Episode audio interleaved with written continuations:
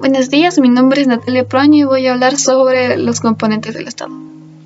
Primero está el territorio que considero yo que es lo más importante y fundamental para la aparición de un Estado. Los estados siempre están ligados a una realidad material, porque está muy vinculado al control de qué recursos se explotan y cómo son procesados y comercializados. Por eso su ámbito de influencia puede ser ubicado en un mapa.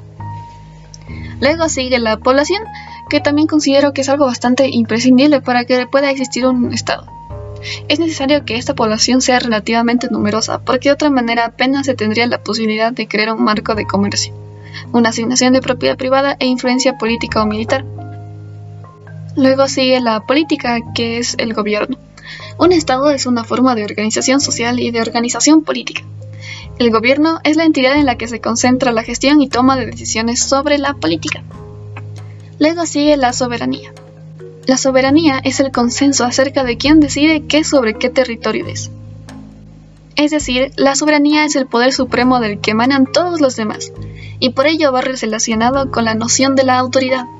Al ejercer la soberanía se toman decisiones acerca de lo que debe hacerse dentro de los límites territoriales y diplomáticos de un Estado, en ocasiones en contextos bélicos y también fuera de ellos. Y por último está la coerción. La coerción es el conjunto de instituciones y poderes colectivas con la capacidad de someter por la fuerza a los grupos que se oponen al Estado y a su funcionamiento. Esto puede realizarse mediante las constituciones y otros documentos ligados al sistema legal.